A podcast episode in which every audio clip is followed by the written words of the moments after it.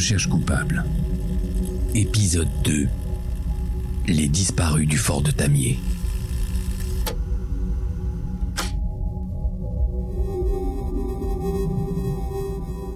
Jean-Christophe Morin, Ahmed Amadou. On les appelle les disparus du fort de Tamier. Ces deux hommes ont disparu à un an d'intervalle. Ils participaient tous les deux au même festival. L'événement avait lieu dans un fort, perché dans les montagnes de Savoie. Depuis dix ans, leur famille cherche à savoir ce qui leur est arrivé. Le, le scénario le plus probable, c'est quand même qu'on lui ait fait du mal. Après des années d'errance, le dossier est arrivé au tribunal de Nanterre, au nouveau pôle dédié au cold case, ces affaires criminelles irrésolues. Adeline, la sœur de Jean-Christophe, et son avocat, Didier Seban, reviennent avec nous sur cette affaire. Les familles ont voulu, euh, en nous saisissant, continuer le combat. C'est ce que c'est ce que nous avons fait. J'ai l'espoir d'avoir des réponses pour Jean-Christophe, même si on n'a pas de corps. J'attends d'avoir les éléments concrets pour que psychologiquement on puisse tous avancer. Je suis Jeanne Nicolanic et bienvenue dans Recherche coupable.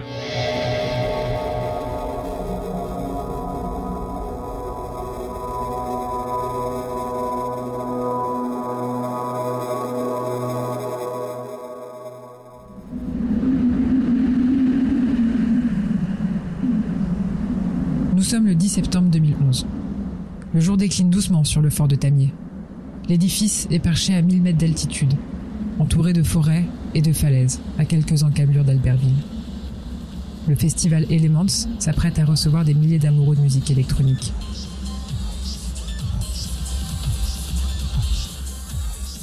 Jean-Christophe en fait partie, accompagné de ses amis. Sa grande sœur, Adeline, retrace la soirée. C'est un lieu assez isolé. Je pense que l'idée, c'était de pouvoir faire la fête dans un endroit où on n'embête euh, personne. Donc, il est allé en stop avec un ami. Ils ont rejoint un autre groupe d'amis. Ils avaient un endroit euh, juste à côté de l'entrée du fort où euh, bah, on se réunit. Chacun part un petit peu faire ses découvertes, ses expériences. Et puis, hop, on sait que le point de ralliement, il est ici. Et justement, c'est ça qui a interpellé ses amis. C'est que bon, ils l'ont pas vu pendant un certain temps. Ok, mais n'empêche que le lendemain, il n'était pas là pour repartir.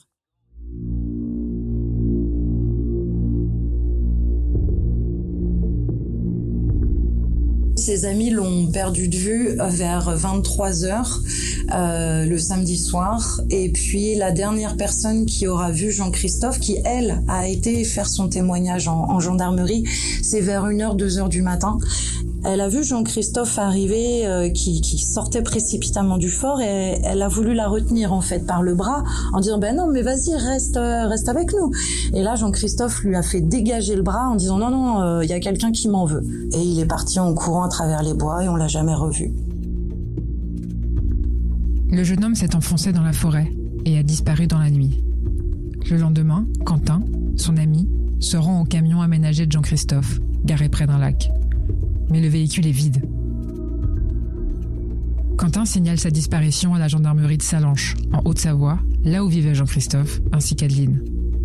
Cette dernière est mise au courant de la disparition une semaine plus tard.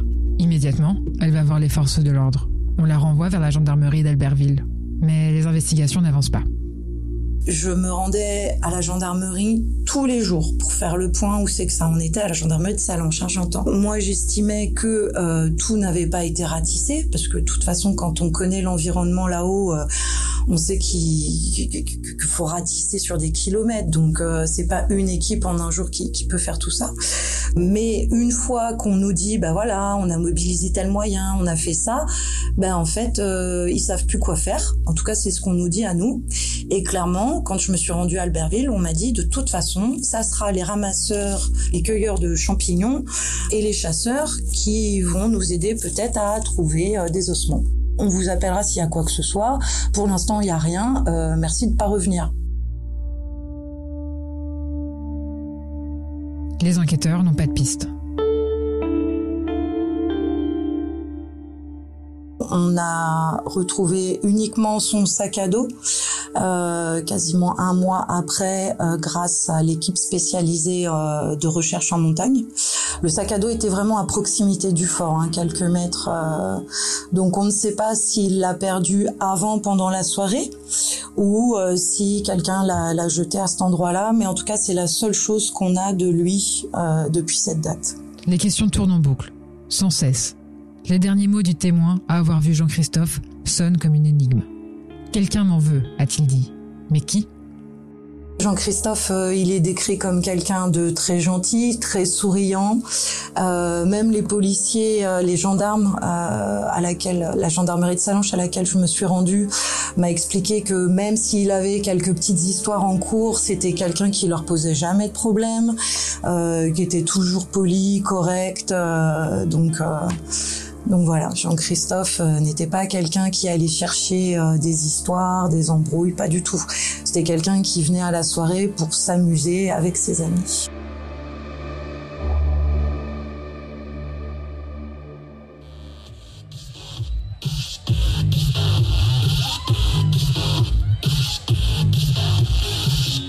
Le 8 septembre 2012, près d'un an jour pour jour après la disparition de Jean-Christophe, sa famille se rend au fort de Tamier une nouvelle édition du festival se prépare.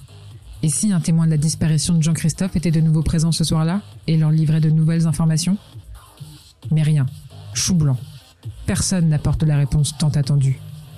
La famille Morin, qui a installé son stand à quelques pas de l'entrée, entend en revanche une altercation se produire sur le parking du festival.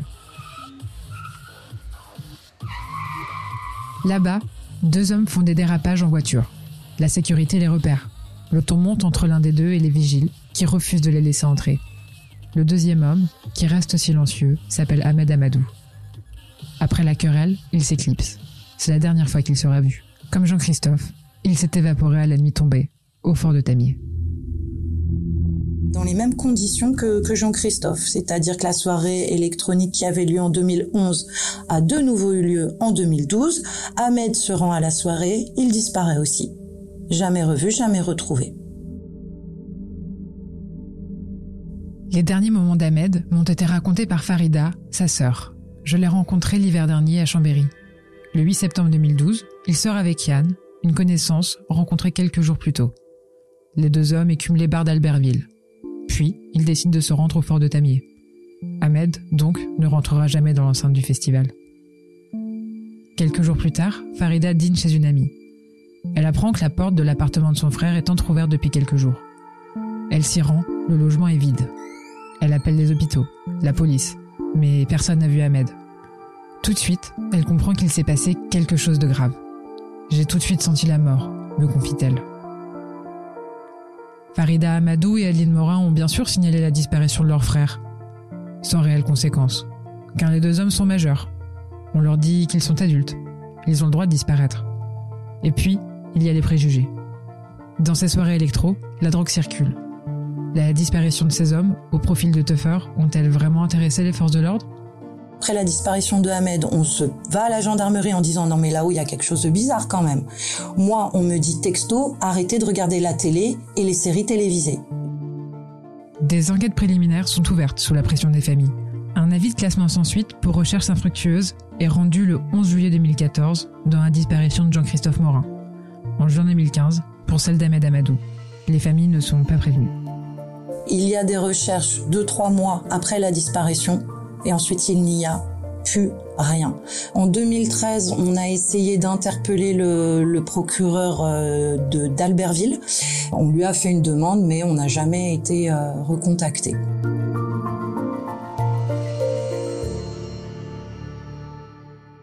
Les familles commencent alors une traversée du désert. Elle se heurte à l'absence de réponse des forces de l'ordre, de la justice. Adeline continue à faire vivre le souvenir de son frère et d'Ahmed avec un groupe Facebook. Elle y cherche des témoins, quelqu'un qui aurait des éléments, qui aiderait à retrouver son frère. N'importe quoi, pourvu que l'enquête avance. Il faudra attendre 2017 pour que l'affaire connaisse un rebondissement. Ce soir, nous savons donc que Maëlys est morte, qu'elle a été tuée par Nordal Lelandais, qu'il a dissimulé son corps, qu'il l'a emporté. Voilà ce que je peux dire. On apprend ce soir, Nordal Lelandais avoue avoir tué le caporal Arthur Noyer. Il était mis en examen pour l'assassinat du jeune militaire. Lelandais enlève Maëlys à Pont-de-Beauvoisin, en Isère.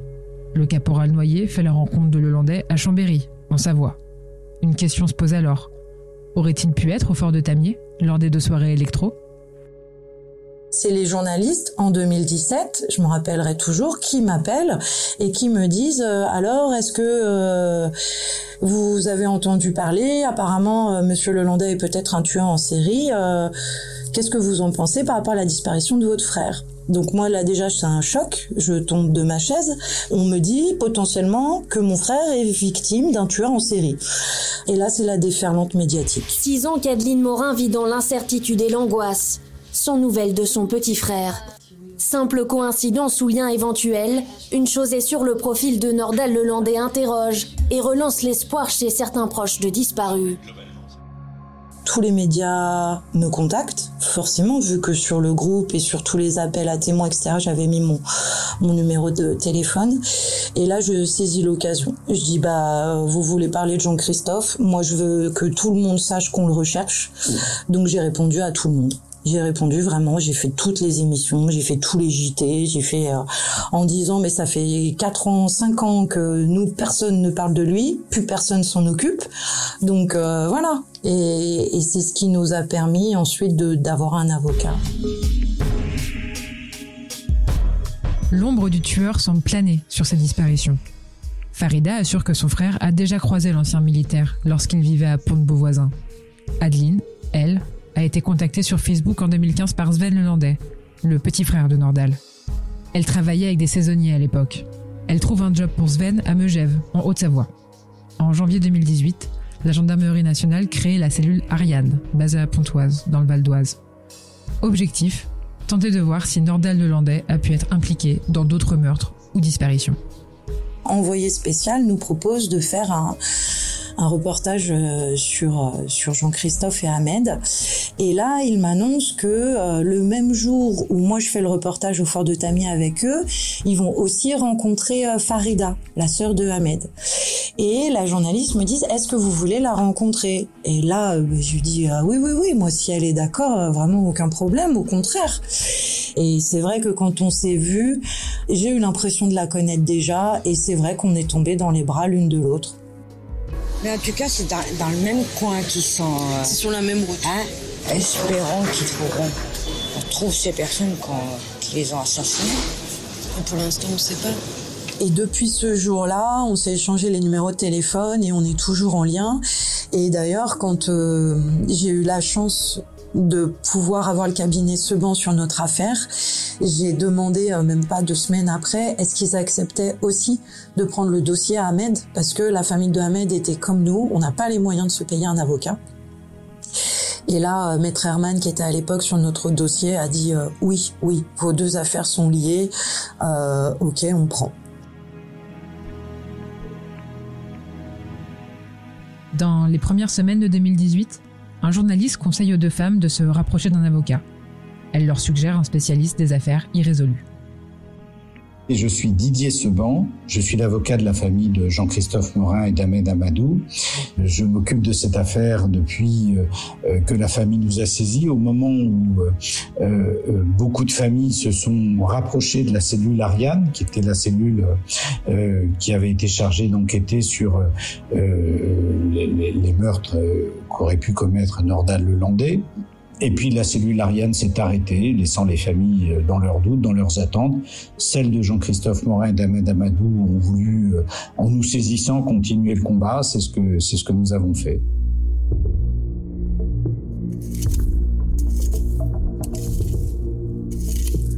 Les mois passent. Au début de l'automne 2020, des chasseurs arpentent les dentelles rocheuses en contrebas du fort de Tamier. Et ils tombent sur un crâne humain. Euh, on va l'apprendre euh, par les journalistes et pas par la justice, la découverte de ce crâne. On va demander évidemment à ce qu'il soit analysé. Il va être analysé par euh, les enquêteurs qui se sont rendus sur place, ont retrouvé ce crâne au pied d'un arbre dans une zone boisée et pentue. Et les résultats ADN nous disent bien que c'est le crâne d'Ahmed Amadou. Le crâne comporte une trace, Mais il n'y a pour l'heure pas de conclusion définitive des légistes. Impossible de savoir si la personne a été agressée ou si elle est tombée, si elle a heurté dans le choc des pierres ou d'autres objets saillants. À l'hiver 2022, survient une décision inespérée.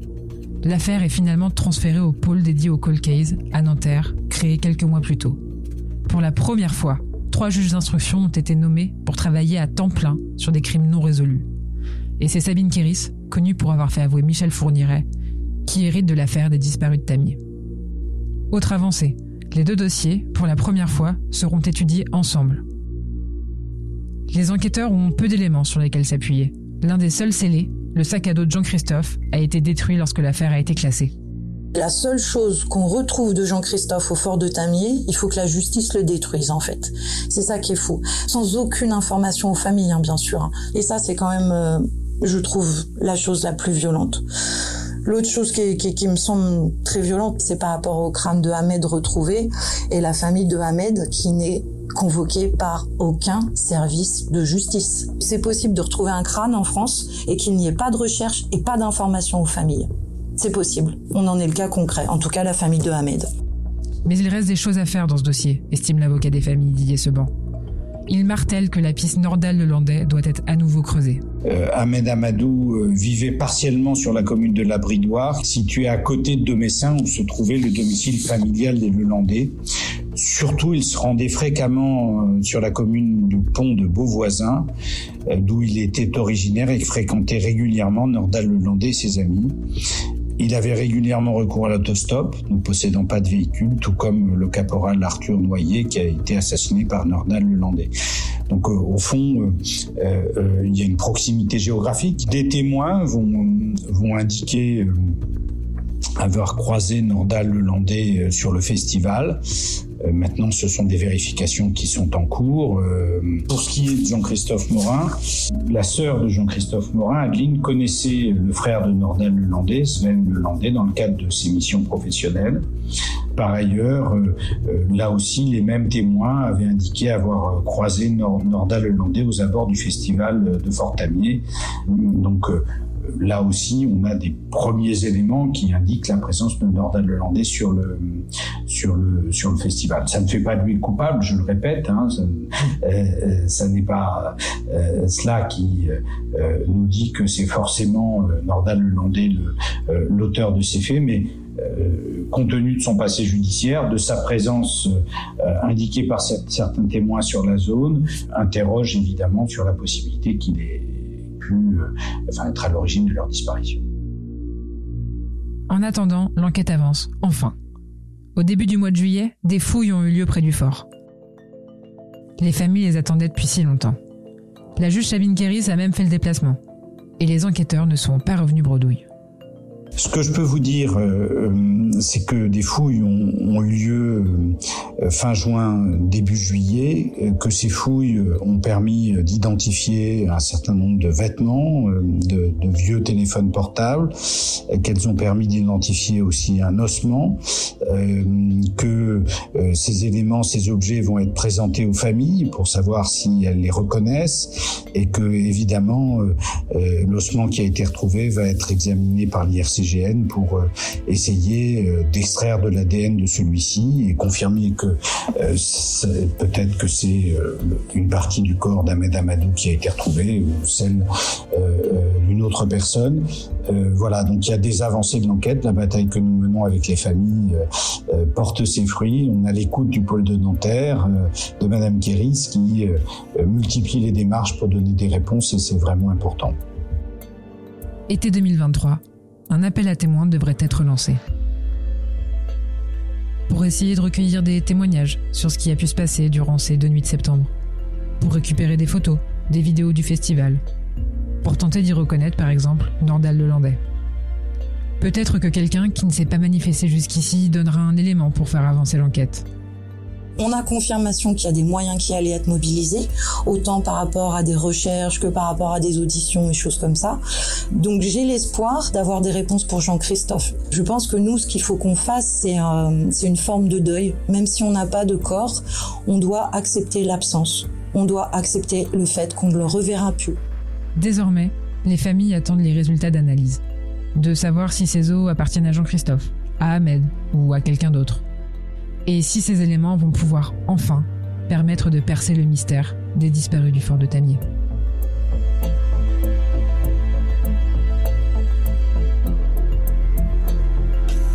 Recherche coupable, une série du mur des podcasts d'Ouest France.